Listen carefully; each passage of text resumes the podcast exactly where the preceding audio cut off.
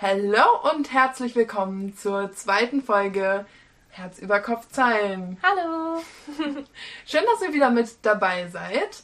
Heute haben wir mal wieder ein sehr spannendes Thema, wie ich finde. Aber auch ganz spontan. Ja, also wir reagieren praktisch auf die Ereignisse der letzten Tage. Ja, das hatten wir uns ja generell so ein bisschen vorgenommen, dass wir immer vor allem am Anfang des Podcasts euch so ein kleines Update geben wollen, wie es bei uns mit dem Schreiben und dem Lesen läuft und generell uns einfach ein bisschen austauschen möchten, was so bei uns passiert. Genau, und unser Thema heute ist ähm, nicht nur teilweise mein Studiengang, wow. sondern ähm, auch einfach, also war in letzter Zeit in, ja, in vieler Munde, sag ich mal, und zwar das Marketing von Büchern. Also alles, was mit dazugehört. Ne? Wir sprechen über Cover, über Farbschnitte, Kaufentscheidungen, Enttäuschungen, Kaufversprechen, Marketing, ich werde mich zu Hause fühlen. Also es wird wild heute. Ja, genau. Also schneidet euch an, holt euch einen Tee oder einen Kaffee, so wie wir es gemacht haben. Cheers. Und ganz viel Spaß. Herz über Kopfzeilen.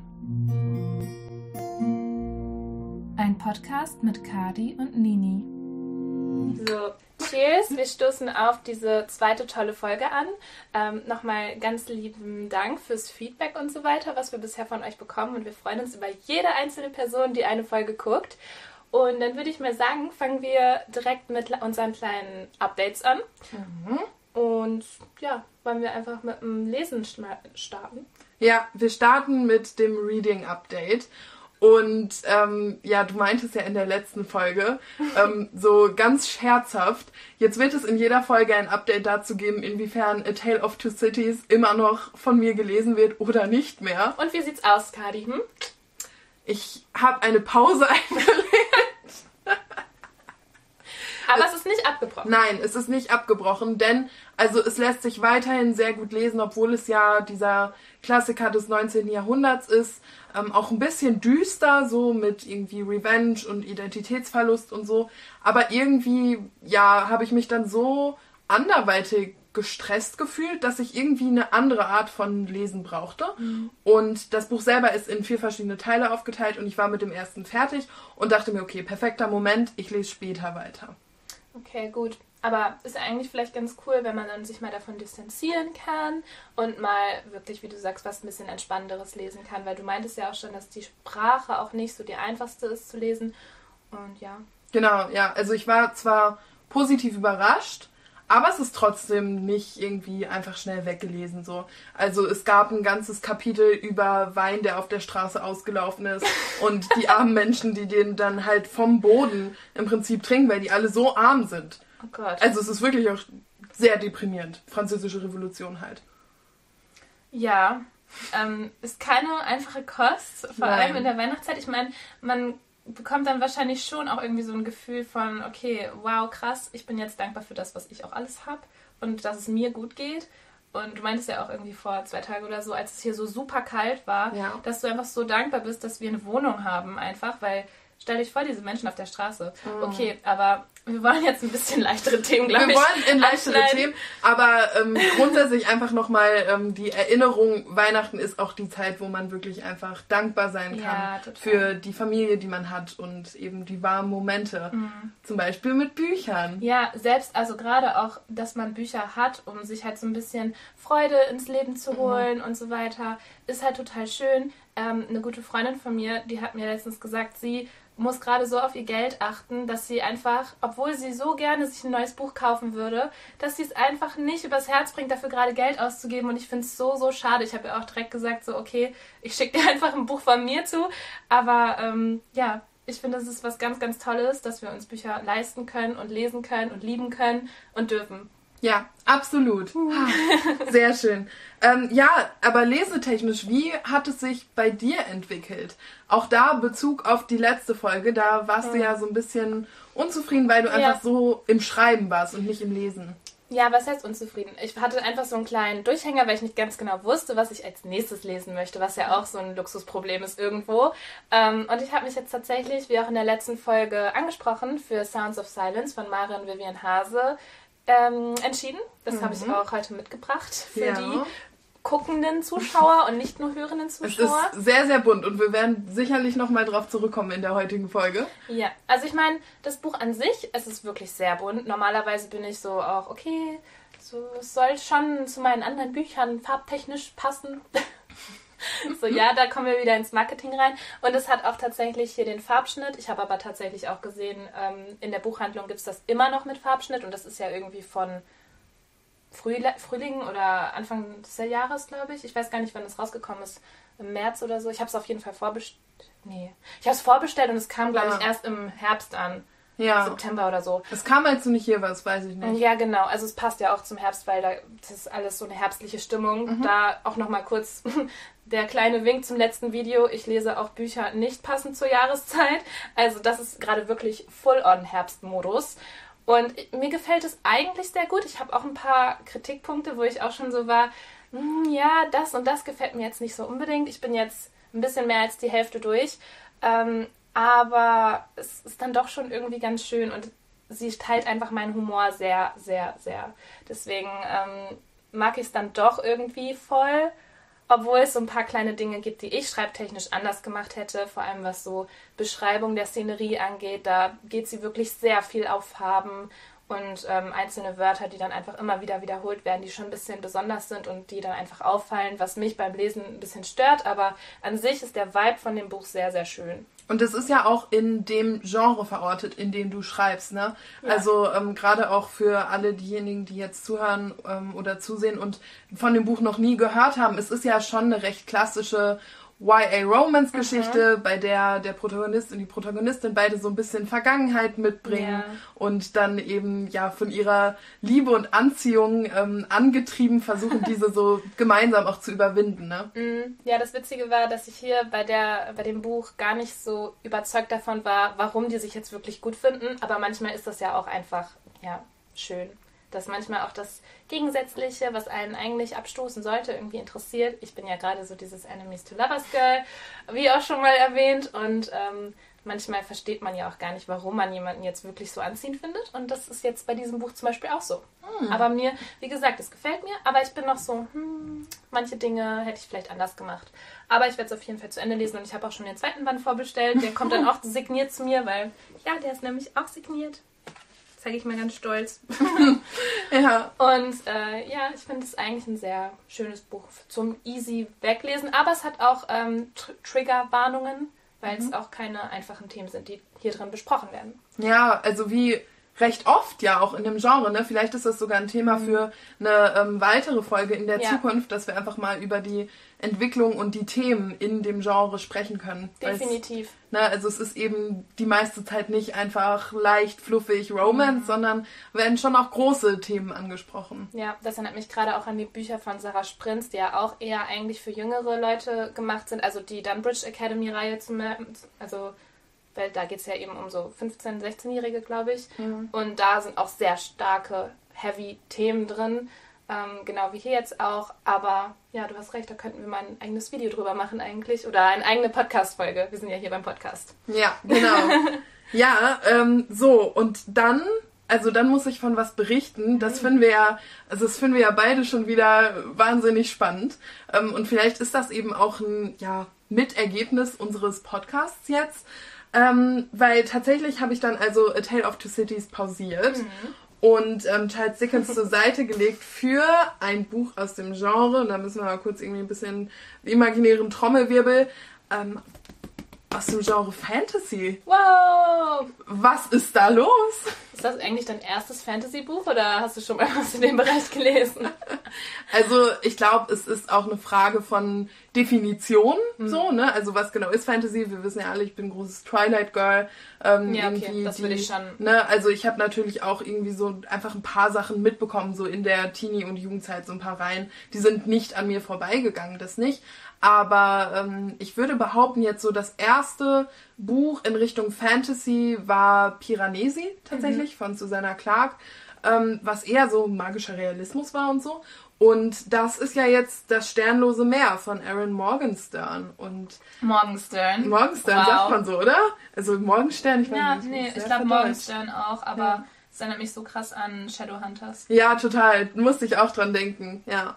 Und ähm, das ist ja die Autorin von Der Nachtzirkus. Mhm. Ein sehr beliebtes ähm, Buch, was ich irgendwie, also ich hatte es ja auch in der Buchhandlung in der Hand, aber dann hat mich das hier doch auch überzeugt, nicht nur wegen des Inhalts, sondern auch, Auch wegen dem Cover. genau, nicht mal unbedingt, weil das Cover irgendwie auf eine bestimmte Art aussieht, sondern wegen dem Gefühl, ne, wegen des Gefühls, weil es ist so ein bisschen matt und das mochte ich mehr als das andere, es war so glänzend. Ja, und das ist irgendwie auch eine ähm, Geschichte, in der es auch um die Liebe für Geschichten geht. So. Aber eben in einer anderen Welt, die nicht unsere ist. Und damit ist es halt Fantasy, oder? So spannend, dass es jetzt in deinem Bücherschrank gelandet ist. Ja, und ich habe es ja direkt angefangen und ich lese es jetzt wirklich aktiv. Wie gefällt es dir bisher? Ähm, ganz gut. Ich bin noch so ein bisschen ähm, auf der Hut. Ich kann Okay. noch nicht ganz einschätzen, wohin geht die Reise. Verstehe ich hier gerade alles? Muss ich alles verstehen? Das ne? ist ja auch was. Manche Dinge werden ja auch in so Fantasy-Welten gar nicht richtig erklärt. Also ich meine, ähm, wenn das Buch wirklich sehr dick ist und die Zeit sozusagen da ist, ähm, einen wirklich jede Regel zu, erklären zu lassen, dann ist es ja auch manchmal ähm, ganz cool, so magische Systeme oder selbst irgendwie Währung oder die Landschaft, die Karten so mitzubekommen, alles bis ins kleinste Detail. Aber manchmal braucht es das auch gar nicht und ich glaube, manchmal ist es schön, dem Leser auch dann die eigene Vorstellungskraft zu überlassen und sich das selber alles auszumalen. Ja, ja, also mal gucken. Irgendwie, ich glaube, es geht so ein bisschen in eine Richtung so ähm, Tintenherz, also wo man wirklich in Geschichten irgendwie reingeht. Ähm, und also der Protagonist dieses Buches, der findet dieses andere Buch eben. Ähm, und darin sind Geschichten. Und die liest er auch, aber ich selber als Leserin, ich lese sie auch zwischendurch. Und ich kann noch nicht verstehen, ob er jetzt in diese Welt kommt und ob er dann irgendwie diesen Personen begegnet oder auch nicht. Also irgendwie alles ist noch sehr, sehr unklar. Und mal gucken. Also bisher, Spannend. bisher, bisher bin ich irgendwie da. So, ich bin bereit. Richtig gut. Ja. Ich freue mich, dass du mal was ähm, ausprobierst, was so gar nicht eigentlich dein Genre ist. Ja, ich auch. Weil, also, wenn das funktioniert, ne? Oh, das ist eine ganz, ganz neue Welt. A whole new world. Ganz genau. Ja. Schön. Mhm. Ja, zu meinen Leseerfahrungen diese Woche. Ich habe äh, tatsächlich noch ein Buch einziehen lassen. Ja, stimmt. Genau. Das liegt hier ja auch. Ja, weil ich äh, tatsächlich, das ist so witzig einfach, wie wir einfach unseren, äh, unsere Podcast-Folge vom letzten Mal die ganze Zeit hier referieren. Heißt es so? Sagt man das so? Ja, ja, ja. Ja, ja. Okay, weil ich habe ja gesagt, eigentlich bin ich jemand, der nicht so saison saisonal liest. Mhm. Und dann waren wir gestern Eislaufen und ich habe es so einfach so gefühlt. Ich habe das Eislaufen gefühlt, ich habe den Winter gefühlt. Es hat ein bisschen geschneit, es Ja. war so schön, Lichter auf der Straße, Weihnachtsmarkt, all das. Und wir waren dann noch kurz bei Thalia und ich habe mir Like Snow We Fall von Ayla Dade, Dade, Dade, glaube ich. Dade gekauft, ähm, wo es ja um eben eine Eiskunstläuferin geht und Und ein ein Snowboardfahrer. Snowboardfahrer. Also die ultimative Wintergeschichte und ich bin sehr gehypt, sehr gespannt. Ich weiß, dass jetzt gerade die ähm, Tr Trilogie, oder nee, es ist eigentlich, glaube ich, ein Vierteiler. Ähm, das dritte Buch ist auf jeden Fall jetzt gerade erst rausgekommen. Das hier ist schon ein bisschen länger auf dem Markt, aber ich habe jetzt das dritte überall gesehen und ich dachte, ich steige mal in die Reihe ein. Und das Cover finde ich auch sehr schön. Ähm, und deswegen finde ich es so spannend. Du liest Fantasy, ich lese saisonal. Was passiert hier? Ja, total. Also wir sind irgendwie erst ähm, ja jetzt bei der zweiten richtigen Folge und schon ähm, beeinflussen wir uns wie nie zuvor. Ja, also wenn wir euch irgendwie dazu veranlasst haben, ein Buch auszutesten, was eigentlich gar nicht euers wäre, dann sagt mal Bescheid. Weil Ja. das interessiert mich gerade sehr, ob wir uns nicht nur gegenseitig beeinflussen, sondern auch schon andere Menschen. Also ja, Ja. ja. sehr spannend aktuell. Voll. Wollen wir mal in unser Writing Update rein? Gerne, gerne. Okay, Willst so. du anfangen? Ähm, ja, also. Es ist irgendwie, also ich meine, es wird sich noch für die nächsten paar Wochen so weiterziehen. Ich finde es irgendwie etwas tragisch, dass mein Writing-Update immer die Masterarbeit jetzt ist und sein wird. Aber das ist eben das, was ich aktuell schreiben muss. Ähm, Ist halt wichtig, ne? es ist wichtig, es ist super wichtig. Und ich hatte in den letzten Tagen so irgendwie, ich habe so einen kleinen Dämpfer abbekommen, weil ich ein Gespräch mit meinem Dozenten hatte Und das war ein super gutes Gespräch, aber das hat mich irgendwie so ein bisschen aus meinem Flow rausgebracht. Mhm. Ich gemerkt habe, ich muss noch mal ein bisschen umbauen und es funktioniert noch nicht so, wie ich es jetzt gerade schreibe. Was ja gut ist, weil wenn du jetzt die ganze Zeit weitergemacht hättest und es erst am Ende gemerkt hast, was dem eigentlich gerade fehlt oder wo du eigentlich noch dran arbeiten müsstest, dann wäre das ja auch blöd. Nee, genau. Also und es ist ja auch ein Prozess so, ne? Also das heißt, alles in allem ist das schon in Ordnung. Aber das hat mich total rausgehauen aus diesem mhm. Flow, den ich ähm, in der letzten Folge auch beschrieben habe. Und jetzt bin ich heute ähm, langsam wieder ein bisschen reingekommen. Ich muss mal gucken, irgendwie. Ah, ich finde, also ich glaube, das Schrecklichste an dieser Masterarbeit finde ich, dass es, dass ich immer dran denke, aber immer auch das Gefühl habe, nicht genug zu tun, weil ich eben nicht die ganze Zeit dran arbeite. Ja, das ist ja generell so im Studium, dass man irgendwie nie richtig abschalten kann. Ja. Es ist nicht wie bei der Arbeit, dass man nach Hause geht, man hat Schluss und man hat einfach frei sondern du bist halt ständig, hast du irgendwas für die Uni zu tun, könntest noch ein bisschen mehr lernen oder könntest mhm. irgendwas schreiben an deiner Hausarbeit etc. Und das ist, glaube ich, einfach auch eine Belastung. Aber ich meine, wir sind ja nicht ewig Studenten, mhm. Studierende.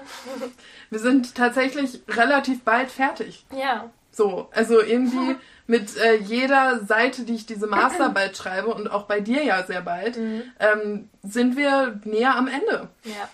Ja, apropos bei mir Masterarbeit, ich habe jetzt auch mein Exposé final bearbeiten können und alles nochmal überarbeitet. Ähm, meinen Dozenten äh, da hinterfragt, äh, hinterfragt, gefragt und ähm, Aber hinterfragen ist auch gut, ne? Hinterfragen ist auch okay. ähm, abgesprochen, was ich da jetzt als nächstes machen werde. Ähm, die Anmeldung steht bevor und ja, ich bin auch da happy, dass es sich ein bisschen weiterentwickelt hat und mhm. ja. Bei meinem persönlichen Schreibprojekt habe ich aber jetzt nicht weitergearbeitet, die paar Tage. Da habe ich mich ein bisschen mehr auf die Masterarbeit fokussiert. Ich glaube, beides gleichzeitig ist auch sehr, sehr schwierig. Ja. aber ja. Ähm, weil man hat ja nicht Kapazität für alles.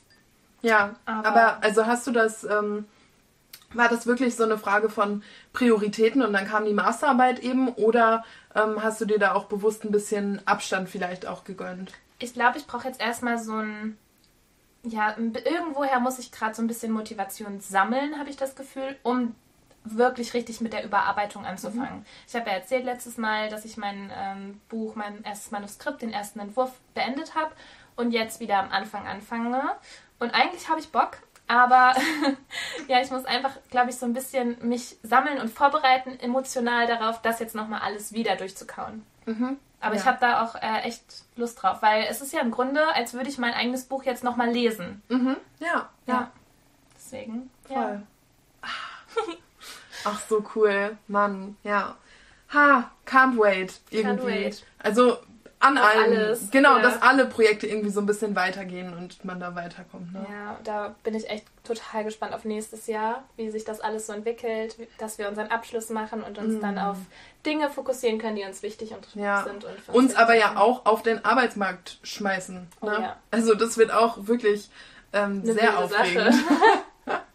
ja. Ja, okay. Wollen wir ins Marketing reinhuschen? Ähm, ja, du, also ich bin ja aus dem Marketing nie rausgekommen. Nein, aber tatsächlich ähm, habe ich mir ja was überlegt. Ich habe dir eine kleine Aufgabe gestellt ähm, für heute. Mhm. Und zwar möchten wir ja insgesamt irgendwie ja über das Marketing von Büchern sprechen, was das Aussehen ähm, von Büchern damit zu tun hat, wirklich so richtig reingehen in die Materie. Aber vorher, um da einen schönen Einstieg zu finden, gucken wir uns unsere liebsten Cover an. Ja, ich habe dich gefragt, was ist dein liebstes Cover? Ich habe meins auch mitgebracht und tatsächlich habe ich diese Frage, diese Aufgabe so wahnsinnig leichtfertig gestellt mhm. und gar nicht daran gedacht, mit was für einer großen Herausforderung ich uns dann belaste. Ja, also ich habe ähm, es so gemacht, dass ich mir jetzt nicht so viele Gedanken gemacht habe. Und ähm, das Ding ist aber auch, ich kann einfach nicht das Cover jetzt gerade von einem Buch, was ich besitze, losgelöst von der Story betrachten. Hätte das Buch mir nicht gefallen, hätte ich das Cover wahrscheinlich jetzt nicht ausgewählt. Ja, ich ja. bin einfach zu sehr emotional an diese Geschichten attached, dass ich sage so, ach, das Cover, oh, schön. Aber ähm, ja, vielleicht zeige ich einfach mal meins und ähm, beschreibe es so ein bisschen. Ja. Und das ja. ist das hier, ne? Mhm. Ja, also es ist schon, es ist ziemlich flashy so. Ja. Es springt einen an. Und da es gibt so eine kleine Geschichte dazu. Also das Buch heißt Crescent City von Sarah J. Maas und ähm, hat mich in ein Universum eingeführt von Büchern.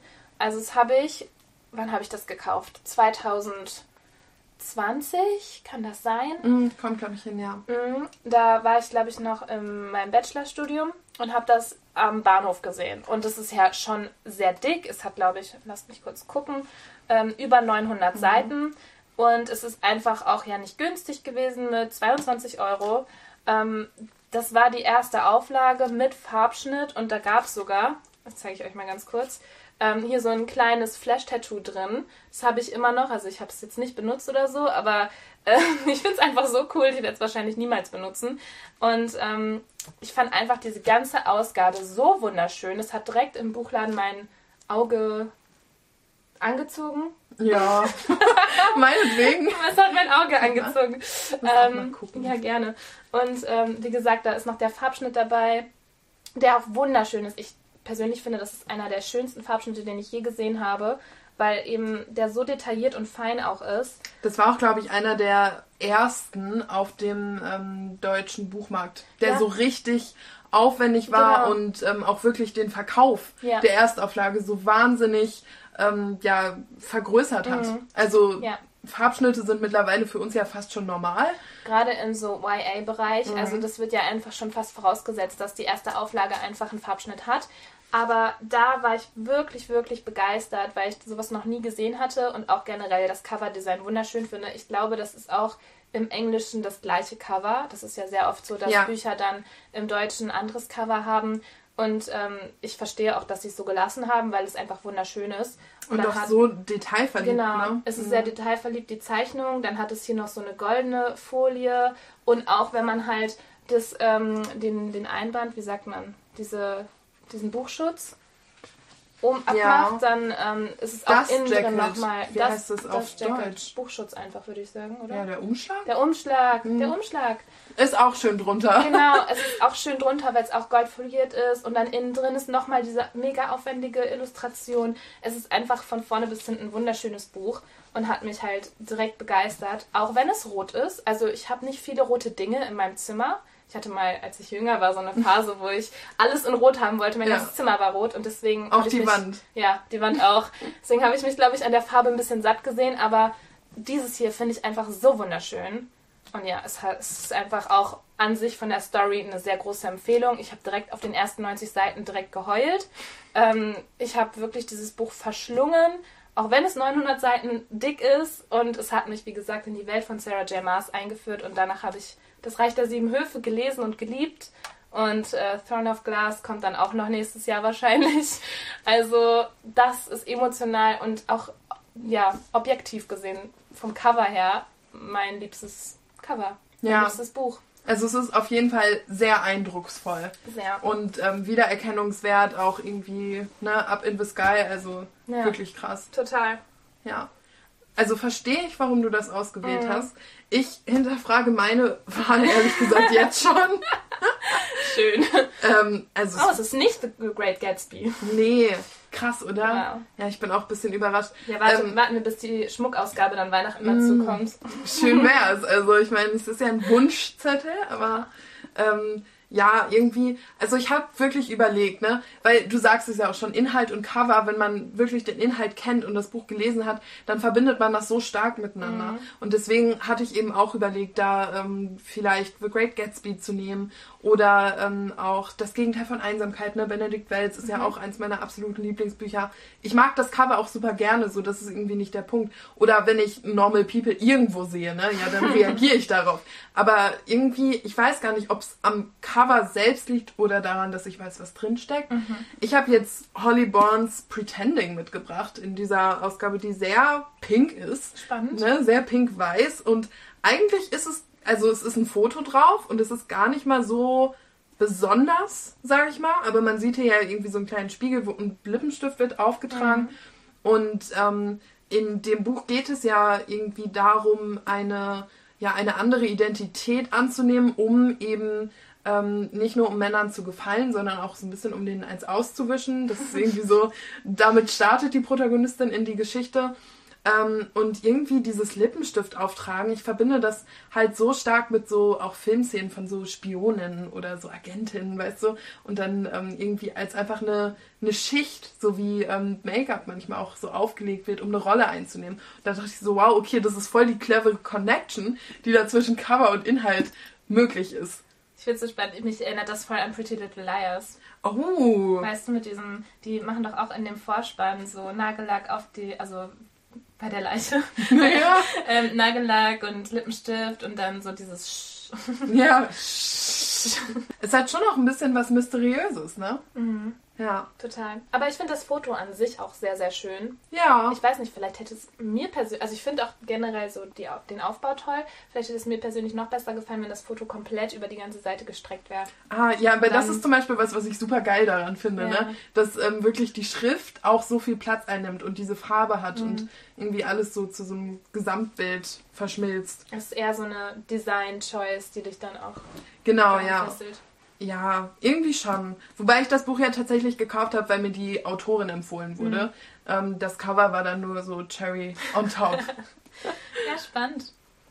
ja, Cool. und ähm, ein guter Moment, um darüber zu sprechen, was zum Kauf verleitet, beziehungsweise was alles unternommen wird, um eben zu Kaufentscheidungen zu führen, sprich Marketing. Was ich ganz witzig finde, wo ich direkt dran denken musste, waren Dinge, die, wie du schon vorhin gesagt hast, mit dem Farbschnitt eigentlich schon fast schon, fast schon vorausgesetzt werden. Oh, was ein Satz. Ähm, wie zum Beispiel Farbschnitt, wie aber auch Illustrationskarten, also Charakterkarten, die halt dann irgendwie schon ja fast ein Muss sind bei der ersten Auflage. Oder bei ähm, der Buchhandlung Graf Signieraktion zu starten und wie enttäuscht Leute dann teilweise jetzt schon mittlerweile sind, wenn von Lieblingsautoren neue Bücher rauskommen und es keine solche Aktion gibt, aus welchen Gründen auch immer. Und Ja. das finde ich irgendwie super spannend. Ich meine, ich freue mich auch immer darüber, aber es kann auch nicht direkt vorausgesetzt werden, ne, von den Leuten. Dass es- Ja, aber also es ist, müssen wir natürlich mit dazu sagen, es ist vor allem in ähm, einem beziehungsweise zwei Genres der Fall, ähm, die ja auch auf Social Media wirklich die großen ähm, Fanbases haben. Ne? Also das ist dieser YANA Romance Bereich und auch Fantasy, teilweise überschneiden die sich. Ähm, also es gibt ne, von beiden ähm, Genren gibt es durchaus auch Bücher, Verlage, Autoren, Autorinnen, wo das irgendwie gar kein Thema ist. Aber die, bei denen das eben gemacht wird oder gemacht wurde, da, und da hast du absolut recht, wird es irgendwie schon vorausgesetzt. Ne? Wobei ich das ganz witzig finde, bei Fantasy sind es doch auch andere Aktionen, glaube ich, die gestartet werden. Zum Beispiel, da sehe ich weniger diese Charakterpostkarten, die man ja von YANA kennt, weil da eben die Charaktere so krass im Fokus stehen. Bei Fantasy ist es dann vielleicht eher irgendwie eine Weltkarte oder so von der, von der Welt. Oder was ich jetzt auch gesehen habe, ähm, Nicole Böhm hatte einen Trailer für ihr Buch selbst gemacht mit 3D-Animation. Ich meine, natürlich ist da auch nochmal die Frage, wie weit hat der Autor Bock, so im Privaten da auch noch für mehr Marketing zu sorgen oder ähm, ja, inwieweit gibt es auch die Fähigkeiten, dass man sagt, okay, ich mache meine Illustration selber oder ich kenne Freunde von mir, die das dann machen können oder ich habe richtig Bock, einen Buchtrailer zu drehen und ich werde da alles dran setzen und das wirklich auch einleiten. Aber ähm, ja, es ist natürlich auch ein bisschen autorenabhängig, aber auch, glaube ich, was der Verlag bereit ist zu tun. Unbedingt, ja. Und also es ist auch eine ähm, eindeutig eine Geldfrage. Ne? Ja. Es kostet auf jeden Fall irgendwie Geld, ähm, eine Version mit Farbschnitt rauszubringen oder Charakterkarten drucken zu lassen, die beizulegen. Ähm, man muss sich ja alleine vorstellen, bei den Vorbestellungen, ob es jetzt um Signieraktion geht oder Charakterkarten, wenn die erste Auflage irgendwie anders ist, dann wird da eine Person daneben gestanden haben und da irgendwie was ins Buch gelegt haben oder so, ne? Ja. Ähm, und das sind einfach auch Arbeitsstunden. Also alles in allem geht es ähm, tatsächlich auch ums Geld. Also es ist ähm, eine, ja, eine Industriefrage, eine Marketingfrage und ähm, auch irgendwie ja Bloggeraktionen. Ne? Also das sind alles so Punkte, da stecken ähm, Zeit und Geld drin und deswegen ist es auch nicht unbedingt immer möglich, das zu machen. Wobei man ja auch sagen muss, dass solche Aktionen ja auch dafür da sind, damit das Buch noch eher gekauft wird und dass es sich natürlich auch lohnt, am Ende des Tages diesen Aufwand zu betreiben, sieht man ja daran, wie stark das angenommen wird, meiner Ja. Meinung nach. Also ich glaube, da ist man halt jetzt auch noch wieder auf der Fährte, wohin führt uns das jetzt noch alles? Mhm. Also, wenn diese Dinge schon als fast selbstverständlich angenommen werden, was ist dann das nächste? Was ist der nächste Schritt? Was denken die, müssen die Autoren sich jetzt noch ausdenken oder die ähm, Verleger, Agenturen etc., um noch besonderer zu sein und noch eher, ja, den Lesenden anzusprechen? Ja, total. Also den Erfolg sieht man auf den Bestsellerlisten. Ja. Ganz klar. Ganz klar. Ähm, was mir gerade in den Kopf kommt, ähm, ist, also wenn du die Frage stellst, was kommt noch, wenn das jetzt schon Standard ist in bestimmten Bereichen, irgendwie dachte ich so, ja, wie wär's denn mit so einem Live-Event, wo dann Schauspieler irgendwie angestellt werden, um Oh so die Leute zu ähm, halt darzustellen ne? und vielleicht eine Szene zu spielen oder zur Verfügung zu stehen für ein Q&A oder so. Ich Das könnte, Gänsehaut. das könnte so der nächste Schritt Das sein. Ding ist, in Teilen wird das ja schon gemacht tatsächlich. Ich habe das auch von Nicole Böhm ähm, auf, ich glaube, einer Buchmesse oder so war das so, dass ihre, ähm, waren das ihre Hörbuchsprecherinnen? Ähm, die haben sich auf jeden Fall als die Charaktere von den Seelenwächtern verkleidet und sind dann mit ihr zu dieser Messe gegangen, meine ich. Also, oder waren halt irgendwo. Aber ich habe das auf jeden Fall mal gesehen, dass die dann so eine Art Cosplay gemacht haben. Mm, ja. Und das finde ich halt auch schon mega spannend und irgendwie auch cool, weil wer will nicht dann die Leute aus seinem Buch treffen, die man so irgendwie kennt und lieben gelernt hat. Aber, ähm, oder äh, von Holly Black, von Elfenkrone, war das irgendwie so ein, oder das, ich glaube, das war ein Fan-Event, was die organisiert haben, dass die dann irgendwie so einen Tag gemacht haben, wo die in so einem Hotel waren und dann haben die ähm, so richtig schönes Essen und alles geschmückt wie bei Elfenkrone und dann waren alle in Cosplays da. Das gleiche kenne ich von irgendwie Bridgerton Experience oder solchen Sachen, die halt einfach Fans zusammenbringen, was ja auch was super Schönes sein kann, ne? Wenn du dann so ein Event startest und ähm, so eine Art Live-Action dazu noch machst. Das, ist- das wäre nochmal Next Level, aber Ja. ich glaube richtig cool, gerade für diese mega gehypten Bücher oder Reihen. Ich glaube, im ersten Buch ist das ist sowas echt schwierig, weil du musst ja erstmal die Leute dazu bewegen, sich für dein Buch zu begeistern und für die Charaktere. Aber ich glaube, das Ja, und eben dann auch die Geldgeber, ne, davon Ja. überzeugen, dass es sich lohnt. Ähm, ich würde aber, glaube ich, nochmal eine, ähm, eine Unterscheidung machen zwischen Events, die für Fans und Lesende ähm, gemacht werden und zugänglich sind und Blogger-Events.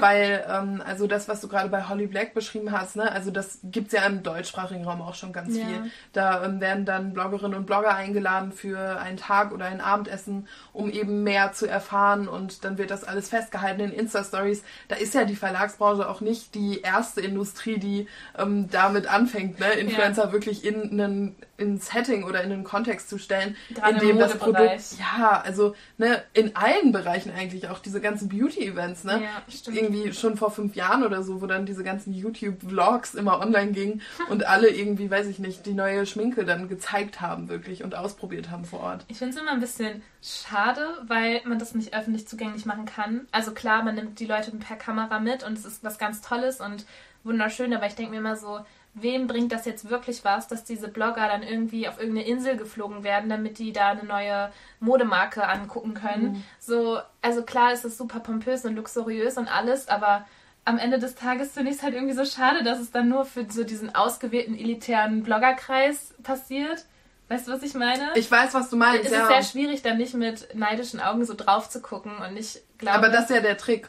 Ja, das ist der Trick Also du sollst ja irgendwie diesem Produkt, dieser Erfahrung näher kommen wollen. der Erfahrung. Aber ich glaube, mein, also ist es jetzt wirklich das Produkt, was man dadurch mehr will, oder ist es dann diese Erfahrung? Man will eher so sein wie dieser Blogger, weißt du, der halt dann Mhm. mit teilhaben kann an dieser Experience und diesem Ja. Community-Austausch. Es kommt alles. natürlich ein bisschen drauf an, was du jetzt an der Stelle, also dann als ähm, Marketeer, ähm, was du da genau erreichen möchtest. Wenn es dir nur um Brand Awareness geht, dann kannst du alles machen, so, ne? Also da wird ja auch eigentlich, ähm, werden keine Kosten und Mühen gescheut, je nachdem, was so verfügbar ist, um einfach dafür zu sorgen, dass Leute über dein Produkt oder, oder über deine Marke, deinen Verlag, deine Geschichte sprechen. Wenn es dir wirklich um die Erfahrung geht, das ist nochmal eine andere Form. Das Ja. ist Experiential Marketing, um hier mit meinen äh, Fachbegriffen um mich zu schmeißen. Also das ist nochmal was anderes, was auch sehr gut funktionieren kann. Ne? Über ein Gewinnspiel zum Beispiel könnte man das möglich machen. Ja. Dass man sagt, ähm, 20 von unseren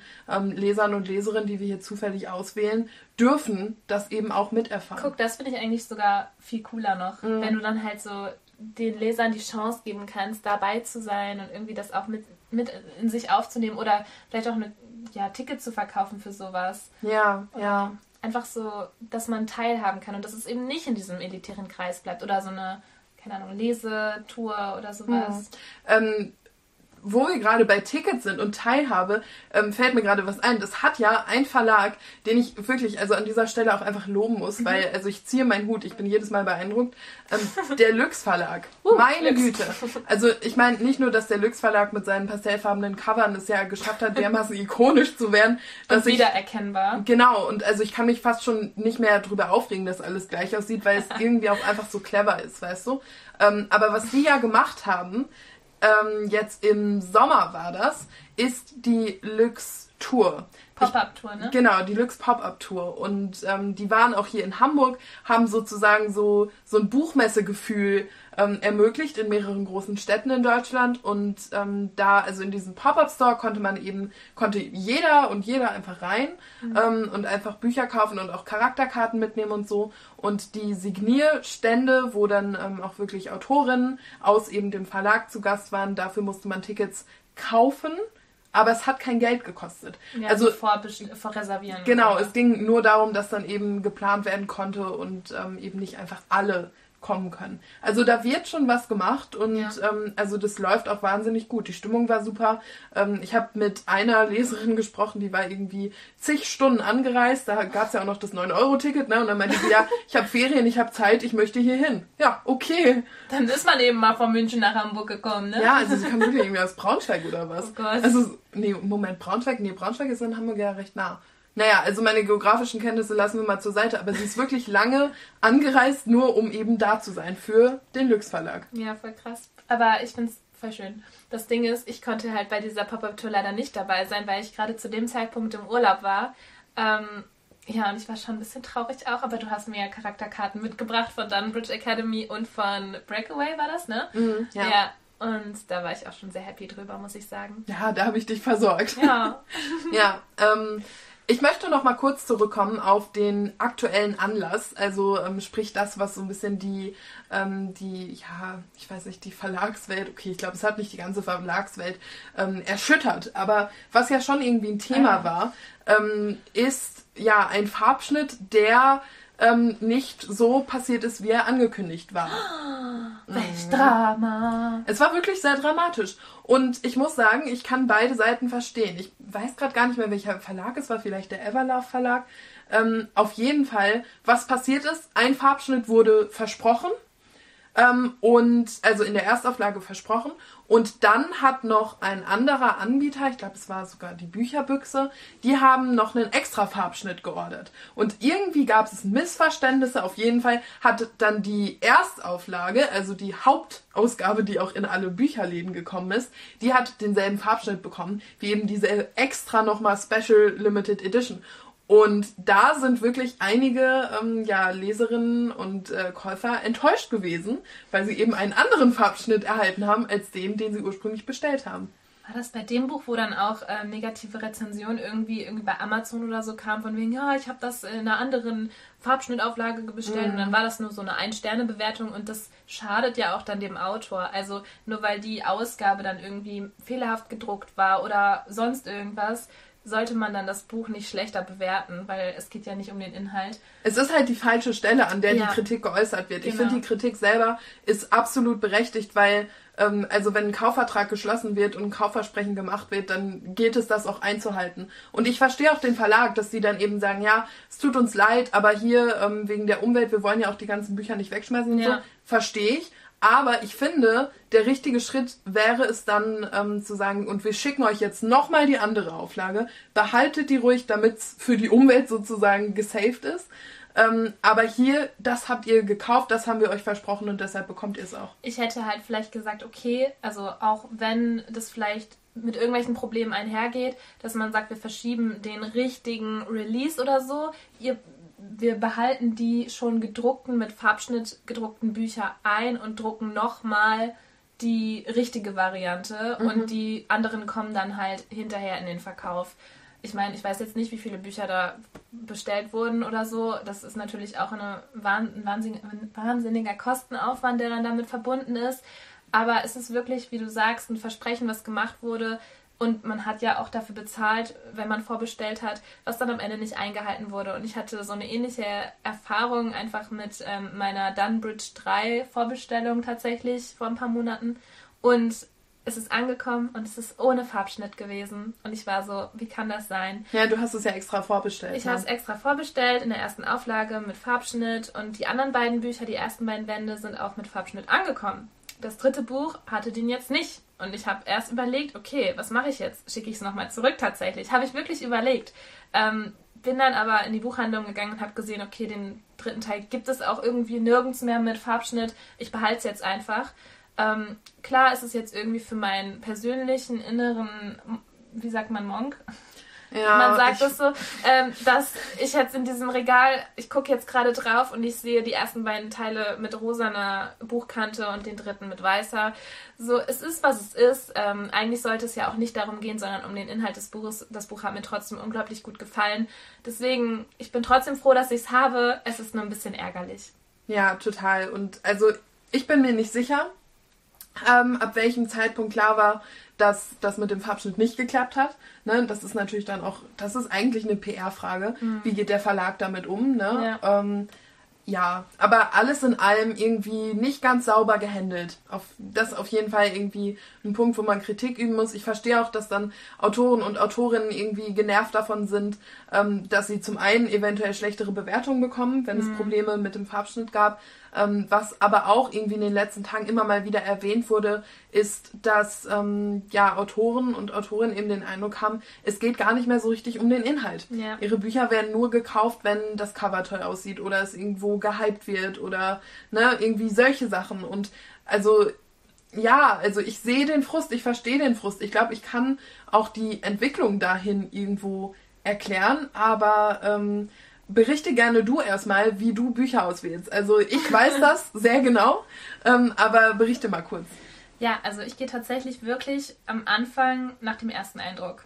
Also das muss man schon wirklich sagen, wenn ich in die Buchhandlung gehe und wirklich gar keinen Plan habe, ähm, was mich gerade anspricht. Ich gehe erstmal zu den ähm, Ecken, wo meine favorisierten Genres stehen, das heißt YA und Fantasy, und schaue mich da so ein bisschen um. Und wenn irgendein Buch mir besonders ästhetisch gefällt, dann werde ich da hingehen, werde es mir angucken, werde den ähm, Buchrücken, Buchrücken, den... Den Buchrücken. Ach, ist das nicht dieser? Nee, warte mal.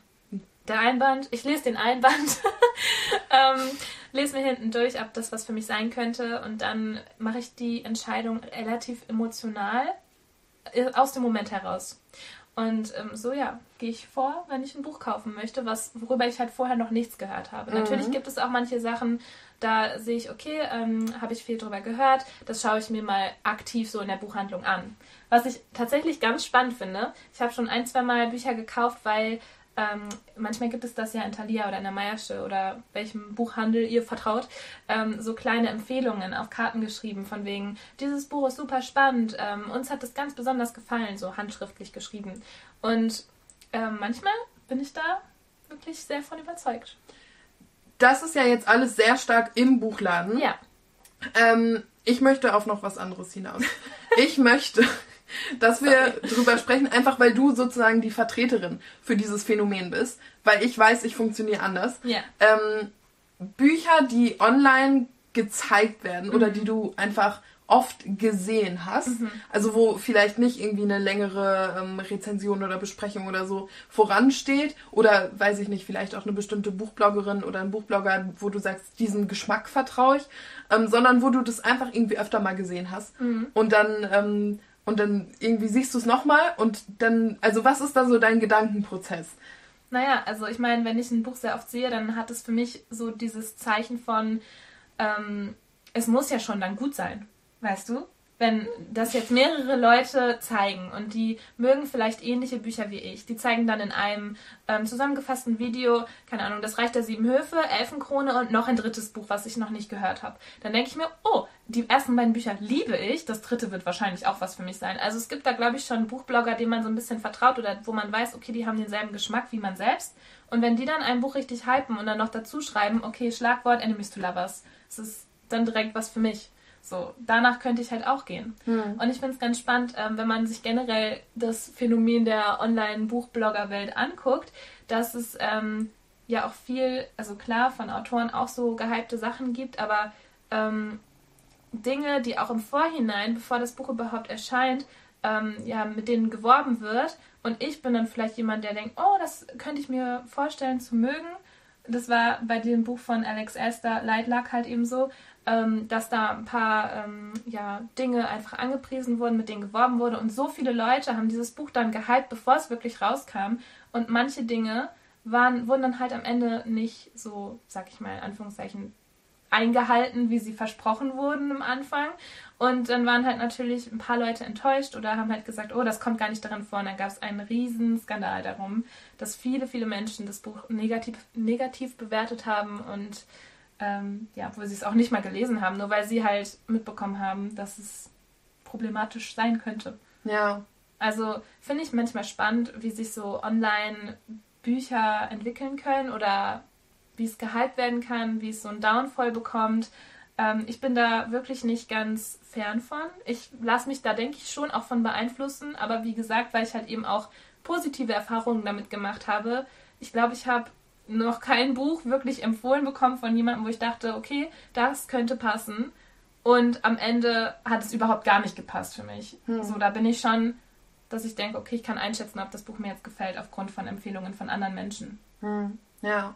Da ähm, spielt natürlich auch so ein bisschen, ich sag mal, Liberalität eine Rolle. Mhm. Ähm, also Liberalität deinerseits, dass ähm, dann eben, wenn du ein Buch liest und vielleicht ein, zwei Sachen doch nicht so ganz passen, du die trotzdem annimmst, Ja. weil so viel anderes passt. Ja. Ähm, ich weiß gar nicht, also ich frage mich immer, ob das zu kritisch von mir gedacht oder gesehen ist, weil man soll ja seine eigenen Ideale niemandem aufdrängen und so. Ähm, jetzt bin ich nun eine recht idealistische Person, aber ich versuche mich trotzdem zurückzuhalten. Ähm, ich I finde, ich finde das aber trotzdem irgendwie alles so ein bisschen, also oberflächlich. Weißt du, also irgendwie dieses Ganze, ähm, und ja, jetzt kann man sagen, wie Moment, und du willst im Marketing arbeiten, was ist da passiert? Ich weiß, aber gerade was Bücher angeht, ähm, finde ich es irgendwie, also für mich persönlich einfach so wichtig, ähm, mich so ein bisschen zu informieren über wirklich tiefergehende Rezensionen. Ähm, was mich beim Buchkauf am meisten überzeugt, ist der, ähm, der Klappentext, nicht wie oft ich ein Buch irgendwo gesehen habe. Und manchmal habe ich wirklich den Eindruck, dass also gerade auch BookTok, ne, wo ja die Videos so kurz sind, also es gibt gar nicht unbedingt den Raum, um so tief einzusteigen und wirklich drauf einzugehen, was an dem Buch ist so besonders, dass es wirklich sehr oberflächlich ist und also ich verstehe, dass dann Autoren und Autorinnen, die dabei vielleicht zu kurz kommen, ähm, dass sie davon frustriert sind. Ja, das verstehe ich auch. Ähm, ist halt manchmal schwierig, wenn. Ja, das ist ja mit jedem Trend, also mit jedem Trends, mit jeden Trends, mit allen Trends so. Ähm, ah, ich weiß gar nicht, ich kann das gar nicht richtig für mich irgendwie verteidigen, weil es ist wirklich einfach so eine Art von mir aus gesehen keine Sache, wo ich aktiv sage, oh, da möchte ich gerne oberflächlich sein, sondern ähm, erstmal bin ich halt auch ein sehr ästhetikliebender Mensch. Das heißt, wenn ich halt Findest du das auch oberflächlich oder also findest du, ist das, ähm, sag ich mal, das Kaufverhalten generell dann? ja oder? genau, oder findest du, dass ich da zu weit gehe, sag ich mal, in meinem Ja. Urteil? Also ich glaube, ähm, man muss das ja gar nicht negativ oder positiv be beurteilen. Also man kann einfach sagen, ja, es ist eine oberflächlichere Art, an Bücher ranzugehen. Aber das hat ja auch nicht nur Gründe von wegen, oh, ich kaufe das Buch nur, damit es in meinem Regal schön aussieht, sondern ähm, ich kaufe ja auch kein Buch, wo ich denke, oh, das ist oberflächlich gesehen vielleicht cool, aber ich kann mir gar nicht sicher sein, ob ich es nicht vielleicht doch hassen würde. So, ich kaufe kein Buch mit der Intention zu denken, ähm, das könnte mir nicht gefallen. So, ich bin eigentlich schon meistens relativ sicher, dass es mir gefällt, weil es halt das Genre passt, dass die Tropes passen, ähm, die Empfehlungen, sag ich mal, von den Leuten, wo ich denke, okay, es passt. Ähm, ich weiß jetzt auch nicht, ob Leute wirklich bei BookTok tausend wunderschöne Cover sehen und das nur nach dem Cover kaufen. Weiß ich nicht. Kann ich mir irgendwie auch nicht vorstellen. Wenn das Buch mir nicht gefallen würde, ich, das. Guck mal, ein Thriller könnte noch so schön aussehen. Ich würde ihn nicht kaufen. Weißt du, was ich meine? Das ist dann auch Ja. nichts in dem Sinne Oberflächliches. Und ich finde, ähm, wie gesagt, ähm, man muss da nicht mit, negativer Urt mit einem negativen Urteil drangehen, finde ich. Weil, wie gesagt, mein ähm, Anspruch ist schon auch ein bisschen ästhetisch, weil ich halt gerne, ja, ich liebe Design, ich liebe schöne Cover, muss ich einfach auch sagen. Ähm, äh, was ja nichts Schlechtes ist, so. Ich weiß, dass es oberflächlicher ist, als tief in ein Buch reinzugehen und wirklich sich sehr damit auseinanderzusetzen. Aber für mich nimmt das auch so ein bisschen diese Magie, diesen Zauber, wie ich auch ja. letztes Mal gesagt mhm. habe, dass ich auch mich auch Angst, ein guter Punkt. dass ich auch Angst habe, mich zu spoilern, wenn ich mich zu sehr damit ja. auseinandersetze. Weil, wie auch schon gesagt, äh, letztens auf, oh, ich kann ja, bin so ein bisschen, uh, ich muss so in Rage reden. Ähm, wie auch in der letzten Folge gesagt, äh, gerade im Fantasy-Bereich gibt es ja auch oft Plot-Twists, die sehr, sehr mhm. groß sind. Und wenn ich zu sehr in die Recherche reingehe, habe ich Angst, mich zu spoilern. Deswegen ähm, mag ich es auch gerne, sehr ähm, unbeeinflusst an ein Buch thematisch ranzugehen. Ein super guter Punkt. Ja, weil, ähm, also ich, ich habe nämlich schon gefürchtet, dass ich hier, ähm, also, weil, nur weil ich meine Herangehensweise an Bücher, wie ich meine Bücher auswähle, nur weil ich die schätze und weil das meine eigene ist, ist das ja nicht die unfehlbare, richtige. Und irgendwie hat mir in unserem Gespräch noch so ein bisschen ähm, das, also krasses Argument gefehlt. Also mhm. Argument auch aus meiner Sicht irgendwie, was mich so ein bisschen überzeugt. Mhm. Auch ähm, von der Art, wie du deine Bücher eher auswählst. Ja. So, also ich meine, ne, wir müssen ja jetzt beide nicht ähm, das jeweils andere Kaufverhalten adaptieren, überhaupt nicht, aber ähm, du machst da einen sehr wichtigen Punkt. Weil wenn ich sage, ich finde das irgendwie oberflächlich, dann, also da ist dieser Aspekt noch gar nicht mit drin, ja. weil ich den noch gar nicht mitgedacht hatte. Aber guck, dieses Oberflächliche, das schützt mich sozusagen davor, zu viel zu erfahren und mir diese Spannung am Anfang wegzunehmen. Und ich bin dann auch gerne neugierig und denke mir so, okay, ich gehe jetzt ganz unvoreingenommen in dieses Buch ran und lass mich einfach, lass alles auf mich zukommen und erlebe diese Geschichte aus ganz neuen Augen sozusagen ähm, ich bin tatsächlich auch ein bisschen traurig bei manchen Geschichten, dass ich dann schon ein, zwei Sachen erfahren habe, die dann passieren könnten. Und am Ende, deswegen gucke ich mir auch niemals Triggerwarnungen vorher. ich meine, ich werde nicht so leicht getriggert, aber ähm, weil ich einfach wirklich nicht wissen will, was in dem Buch passiert. Mhm. In der Regel. Ja. So. Aber ähm, um das einmal kurz äh, sozusagen ähm, einmal als Disclaimer rausgehauen zu haben, grundsätzlich bist du ja auch dafür, dass es welche gibt. Ja, natürlich, um ja. Gottes Willen, weil es ist wichtig für Leute, die halt ähm, ja, Probleme haben, gewisse Dinge in Büchern zu lesen. Und das ist auf jeden Fall sehr wichtig und richtig. Genau, ja. Einfach das Triggerwarnung. Also wir sind beide absolut dafür, dass es sie gibt. Wie man dann selber damit umgeht, individuell. Ganz genau. Ja. Ja, aber wie gesagt, also oberflächlich ist deswegen in meinem Sinne total gut. Mhm. Weißt du, deswegen meinte ich halt auch die ganze Zeit, dass man das nicht richtig beurteilen muss, ob oberflächlich jetzt positiv oder negativ gemeint ist. In meiner Sicht ist es, hilft es mir sehr, dem Bucherlebnis mit ganz äh, ja, unvoreingenommener Meinung entgegenzutreten. Ja. Ach, super spannend. Ich merke gerade, mir gibt das, also mir gibt das ja so viel Kontrolle, Dinge über ein Buch zu wissen. Ich mag ja Kontrolle, aber ich finde es auch sehr cool, ähm, da so, ja, wirklich unvoreingenommen, wie du gesagt hast, ja. dran zu gehen. Ja, deswegen kaufe ich auch wirklich Dinge auch manchmal aus dem Moment heraus. Mhm. Oder ähm, wo ich sage, okay, ich bin jetzt gerade in der Stimmung, das zu kaufen. Oder ich bin jetzt gerade, das Cover spricht mich wirklich so sehr an und ich denke, das passt, dann kaufe ich es auch. Oder einfach so aus dem Moment. Ich bin manchmal ein sehr, sehr stimmungsgeleiteter Mensch, der dann einfach auch handelt aus dem Moment heraus. Ja. Und so wie es sich gerade für mich richtig anfühlt jetzt unabhängig vom, vom Lesen, auch von, vom Schreiben, vom, keine Ahnung. Deswegen bin ich beim Schreiben auch so ein bisschen ähm, manchmal hin und her gerissen, ob ich meine Geschichten jetzt wirklich genau planen soll. Meistens passieren sie dann, während ich sie schreibe, eh anders, als ich sie plane. Deswegen ähm, brauche ich gar nicht alles so bis ins kleinste Detail ja, zu plotten, sondern kann einfach manchmal auch drauf losschreiben und lass sich Dinge einfach entwickeln, so wie es beim Lesen ja auch passiert. Mhm. ja. ja ich finde es wirklich also super, super spannend, auch was uns da in den, in den nächsten Jahren noch erwartet. Ne? Also alleine schon das ähm, Buch Bloggen ist ja, ähm, also hat auch wahnsinnig großen Wert für ähm, Verlage und Autoren mhm. und Autorinnen, weil das eben auch so stark die Verkaufszahlen und das Gespräch über Bücher überhaupt erst ähm, beeinflusst. Aber ja, also was da auch wirklich dann nochmal an ich sag mal, aktiver Entwicklung in den nächsten Jahren auf uns zukommt. Also das wird, glaube ich, nochmal spannend. Ich glaube auch. Und jetzt gerade, wo ich nochmal so einen kleinen Schlenker zum Schreiben gemacht habe, finde ich es auch total spannend, wie wichtig auch teilweise ähm, Social Media und generell Marketing für Autorinnen auch wird. Ja. Und ähm, wie wichtig es ist, wenn man schreiben möchte und das auch öffentlich ja irgendwie verkaufen möchte, sei es, wenn man das von Verlegen vertreten lassen möchte oder selbst in Publishing, Self-Publishing veröffentlichen möchte, wo man ja auch noch für das Marketing ganz alleine verantwortlich ist, ähm, ist Social Media einfach richtig wichtig und diese ganzen Marketing-Tricks, die es dann noch dazu gibt, mit Events planen, mit ähm, Charakterillustrationen, mit ähm, Playlisten in Büchern, haben wir auch noch gar nicht Mhm. drüber gesprochen, ähm, mit all diesen Dingen ist es einfach wirklich wichtig, sich mit äh, sich als Autorin damit auch auseinanderzusetzen und zu überlegen, okay, was möchte ich für mein Buch, was mache ich für mein Buch? Mache ich ähm, als Autorin selber auch äh, ganz viele Reels und TikToks dazu und ähm, bringe so die Menschen dazu, mein Buch überhaupt erst kennenzulernen. Das ist Ja, ja auch nochmal was ja. ganz, ganz Wichtiges und so ein bisschen schon in diese Welt mitzunehmen durch irgendwelche Pinterest-Boards oder ähm, keine Ahnung, so kleine Aktionen, die auch ein bisschen besonders sind, wie zum Beispiel ähm, von Annabelle Stehl kenne ich das, dass sie, ähm, ich glaube, so ein Rezept in ihrem Buch drin hatte und dann hat sie halt äh, das mal nachgebacken oder solche Sachen einfach. Ja, finde Ja. ich mega schön, äh, dass man da kreativ sein darf. Es ist, wie du auch am Anfang gesagt hast, ja einfach eine Frage auch von Geld und Zeit. Aber ich glaube, als Autor kommt man da auch irgendwie nicht mehr drum herum, ähm, sich damit auseinanderzusetzen.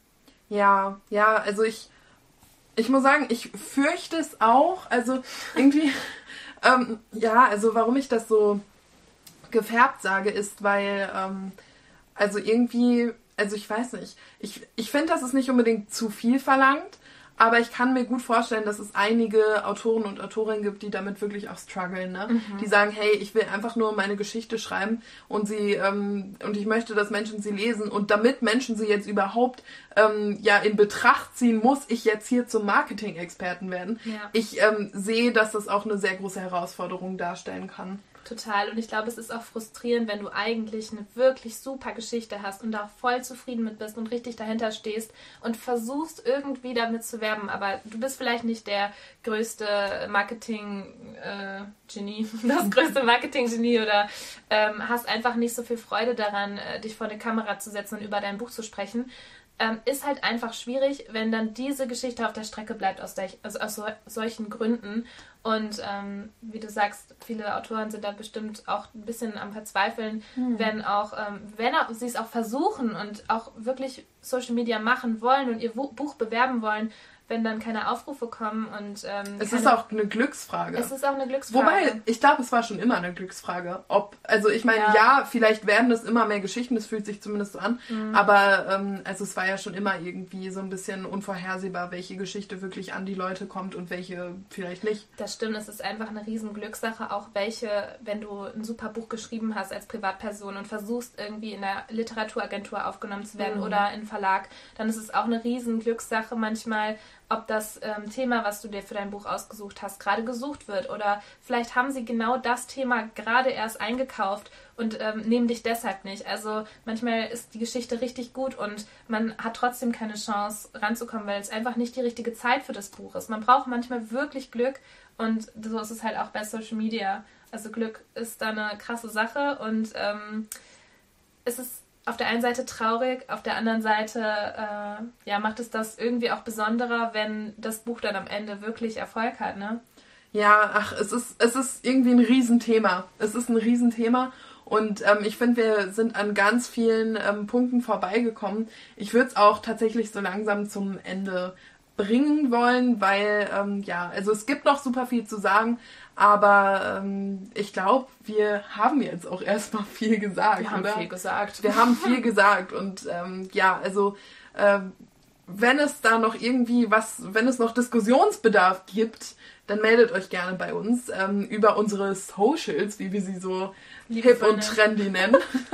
also Genau. ähm, schreibt uns gerne, wenn ihr da Gedanken zu habt. Das ist auf jeden Fall ein sehr relevantes ähm, Thema, Themenkomplex. Und ähm, wir werden in Zukunft bestimmt nochmal irgendwie drüber sprechen, Ich wenn es auch nur Aspekte sind. Ich Ne? glaube, wir kommen bei unseren ganzen Bücherdiskussionen eigentlich nie so ganz drum rum, auch mal über das Cover zu sprechen oder über bestimmte Dinge, die uns da auf dem Weg begegnet sind. Und also mich persönlich würde auch total interessieren, ob ihr eher halt so nach Cover geht, wenn ihr ähm, Bücher kauft oder wie ihr Bücher findet, ob ihr da seid wie Kadi, dass sie sagt, ähm, ich gehe in die Recherche rein und schaue mir an, welche Rezensionen dazu kamen und ob es mir gefallen würde oder ob ihr eher so wie ich seid und so stimmungs äh, Bücher kauft oder euch für Bücher entscheidet. Ähm, das fände ich ganz, ganz, ganz spannend zu wissen. Ja, ja. Also die Zeiten verändern sich, aber die Geschichten bleiben hoffentlich alle gut. wow, Ja. iconic. Schön. Ah, okay, ja, dann würde ich auch sagen, dass es das für heute war. Ähm, wir sind auf jeden Fall noch vielleicht äh, ja zu unserem kleinen Zeitmanagement. Genau, das. Ah, nächsten- übrigens, das habe ich auch in unser Oh Skript Gott, geschrieben. Ich kann deine Gedanken lesen. Ja, und dann habe ich es aber irgendwie nicht mehr angeschaut. Ja, also zu unserem Zeitmanagement. Ähm, dieses Jahr hat ja noch drei Wochen. Ähm, Bisschen mehr, bisschen weniger. ja, also jetzt gerade hat es noch drei Wochen, aber dann, wenn die Folge Genau. online kommt, hat es nur noch zwei es Wochen. hat nur noch zwei und dann Und dann hat es nur noch eine, wenn wir unsere letzte. ja, es hat nur noch eine, wenn wir unsere letzte Folge für das Jahr rausbringen. Das ist nämlich eigentlich der Punkt, den du zu machen versuchst. Exactly. Also ich versuche den Punkt zu machen, dass wir nach dieser Folge noch eine abschließende Jahresfolge machen werden und da vielleicht auch so ein bisschen über Jahresvorsätze und so weiter reden wollen. Also einfach das neue Jahr schon ein bisschen versuchen einzuläuten. Und ähm, dann freuen wir uns auf ganz, ganz viel buchigen Content mit euch im nächsten Jahr 2023. Yes. Genau. Und dann hoffentlich, also wie gesagt, den ersten werden wir wahrscheinlich auslassen. das Ja. Wochenende vom Neujahr. Ähm, Ja. Ich glaube, da sind wir einfach dann auch selbst viel zu K.O. vom Party machen und äh, ein bisschen feiern. Aber danach werden wir auf jeden Fall hoffentlich so im wöchentlichen Rhythmus. Ich finde, das Ja. klappt aktuell ganz gut. Mal schauen, wie das Leben uns dann so ein bisschen reinzugrätschen versucht. Aber ähm, ja, hoffentlich im wöchentlichen Rhythmus Genau. auch bleiben. Ja. Ansonsten halten wir euch über unsere Social Media Kanäle auf dem Laufenden, falls sich da noch was ergibt. Aber Genau. ähm, wir hören uns auf jeden Fall erstmal nächste Woche in der nächsten Folge. Bis dahin. Tschüss! Ciao. Herz über Kopfzeilen. Ein Podcast mit Kadi und Nini.